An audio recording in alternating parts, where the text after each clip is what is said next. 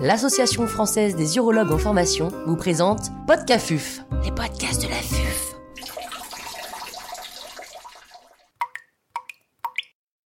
Sphincter artificiel urinaire chez la femme, indication et technique chirurgicale. Docteur Benoît Perronnet, urologue au CHU de Rennes, nous fait part de son expertise. L'intervenant n'a pas reçu de financement. Quel est le principe du sphincter artificiel urinaire chez la femme? Eh bien, le principe est très simple. C'est d'utiliser le même sphincter AMS 800 que vous avez l'habitude d'utiliser chez l'homme, mais de l'implanter chez une femme avec la manchette qui sera au niveau du col vésical et non pas au niveau de l'urètre comme chez l'homme, la pompe qui sera dans la grande lèvre et le ballonnet dans l'espace sous-péritonéal comme chez l'homme. Le fait de mettre la manchette autour du col vésical impose un abord abdominal. Il y a très longtemps, un abord vaginal avait été euh, essayé, mais avec a priori des taux d'infection et d'exposition beaucoup plus élevés. Et donc, c'est l'abord abdominal qui s'impose.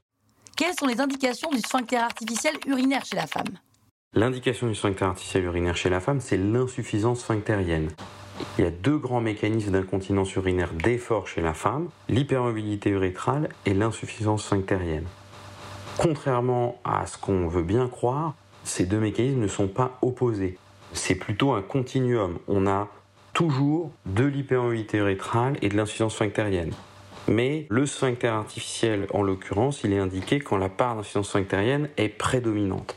Alors, c'est quoi la définition de l'insuffisance sphinctérienne chez la femme? Eh bien, il n'y a pas de définition consensuelle internationalement reconnue, mais la définition française, donnée euh, dans l'article du CUROP Progrès en urologie 2016, avec premier auteur Florence Cour, c'est une définition clinique et urodynamique. Et c'est probablement le point le plus important peut-être de ce podcast, puisque l'indication, c'est essentiel évidemment en chirurgie, et pour l'insuffisance sphinctérienne, on a toujours tendance à accorder beaucoup trop de valeur à la partie urodynamique de la définition de l'insuffisance sphinctérienne, qui est bien clinique et urodynamique. Alors certes, la part urodynamique, c'est une pression de clôture ABC, classiquement en dessous de 30 cm d'eau, mais là encore, il n'y a vraiment pas de seuil euh, parfaitement consensuel et il peut arriver très bien de mettre un sphincter à une femme qui a 45 cm d'eau de pression de clôture, car la pression de clôture est très artefactée après euh, de multiples chirurgies, comme c'est souvent le cas de ces patientes. Et la partie clinique de la définition, c'est fuite à la toux avec un urètre peu mobile, non corrigé par la manœuvre de soutènement et euh, des co-arguments qui peuvent être présents, qui sont la sévérité de l'incontinence, antécédent euh, de chirurgie d'incontinence à l'effort ou fuite à la poussée abdominale. Donc en pratique clinique, ces patients, c'est essentiellement soit des patientes qui ont une maladie neurologique de type spina bifida ou blessé médulaire, voire certaines formes de sclérose en plaques avec atteinte médulaire, soit des patientes qui ont une incontinence urinaire d'effort récidivée après une ou plusieurs bandelettes ou toute autre d'ailleurs chirurgie de l'incontinence. Donc le sphincter artificiel, pour ces patients qui ont une insuffisance sphinctérienne, il s'inscrit dans euh, un arsenal thérapeutique dont les principales alternatives sont les injections d'agents comblants, notamment le bulcamide, les ballonnets ACT, périurétro, ou encore les bandelettes aponévrotiques. À savoir que, au regard de la littérature, le sphincter artificiel est clairement le plus efficace de ces traitements, mais il est bien sûr un petit peu plus complexe techniquement que par exemple les agents comblants. Et donc il va falloir souvent discuter des différentes possibilités avec les patients et ajuster un petit peu l'indication en fonction du profil, bien sûr, de la patiente. Quel bilan préopératoire avant un sphincter artificiel urinaire chez la femme? Le bilan préopératoire s'appuie très essentiellement, au vu de ce que je viens de vous dire, sur l'examen physique.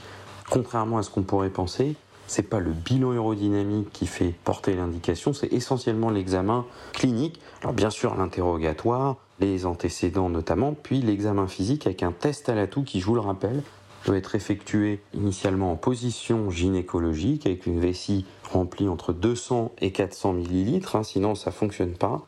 on fait tousser plusieurs fois la patiente. S'il y a un prolapsus, on fait bien sûr prolapsus en place puis prolapsus refoulé et on apprécie l'existence de fuites à l'effort. Évidemment, inconcevable d'envisager un sphincter artificiel urinaire si on n'a pas de fuite démontrée à la toux. Et puis, on apprécie la mobilité urétrale et l'efficacité de la manœuvre de soutènement. Alors la mobilité urétrale, c'est sûr, c'est difficile parce que c'est subjectif et donc il faut entraîner son œil.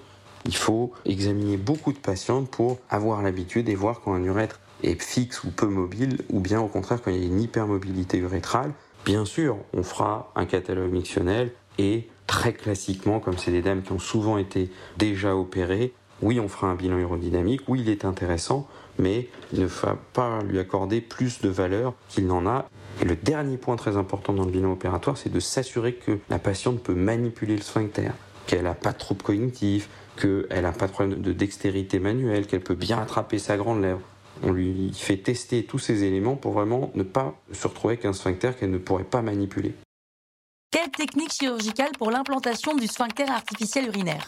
Eh bien, euh, historiquement, c'était fait par voie ouverte avec une apparotomie euh, médiane sous-ombilicale ou un Pfannenstiel, euh, mais c'était très difficile techniquement puisque, bah, bien sûr, hein, il faut disséquer le col vésical qui est dans le fond du bassin.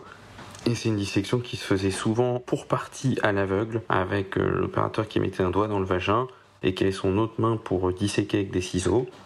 Il y avait notamment des taux assez élevés de plaies vésicales et de plaies vaginales qui pouvaient donner lieu à des infections du dispositif, raison pour laquelle s'est développé progressivement, l'égide d'Éric Mandron notamment, la voie d'abord célioscopique avec très vite des résultats très encourageants, et puis plus récemment les techniques robotiques. Alors on distingue techniques antérieures et postérieures selon qu'on aborde le col vésical par devant ou par derrière ce qui, à mon avis, a assez peu d'impact sur les résultats une fois qu'on a un petit peu l'habitude.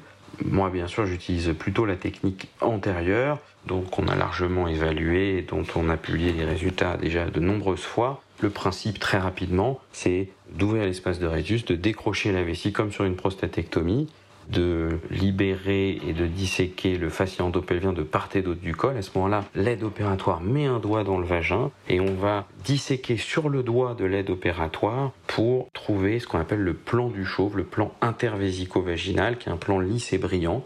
Et à partir de là, on va repousser toutes les petites fibres périvésicales médialement et faire le tour du col avec, euh, une fois qu'on a un peu d'expérience, la possibilité vraiment de voir tout le trajet de dissection en utilisant notamment une prograspe médialement pour refouler le col vers le haut et euh, une dissection qui est essentiellement mousse. Hein.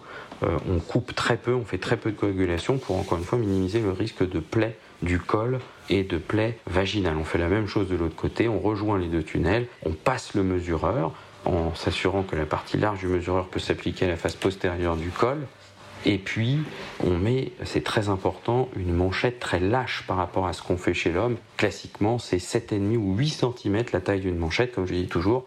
Si vous avez une mesure à 6 cm ou moins de 6 cm, c'est que vous êtes trop sur l'urètre ou en tout cas que vous mettez une manchette beaucoup trop serrée.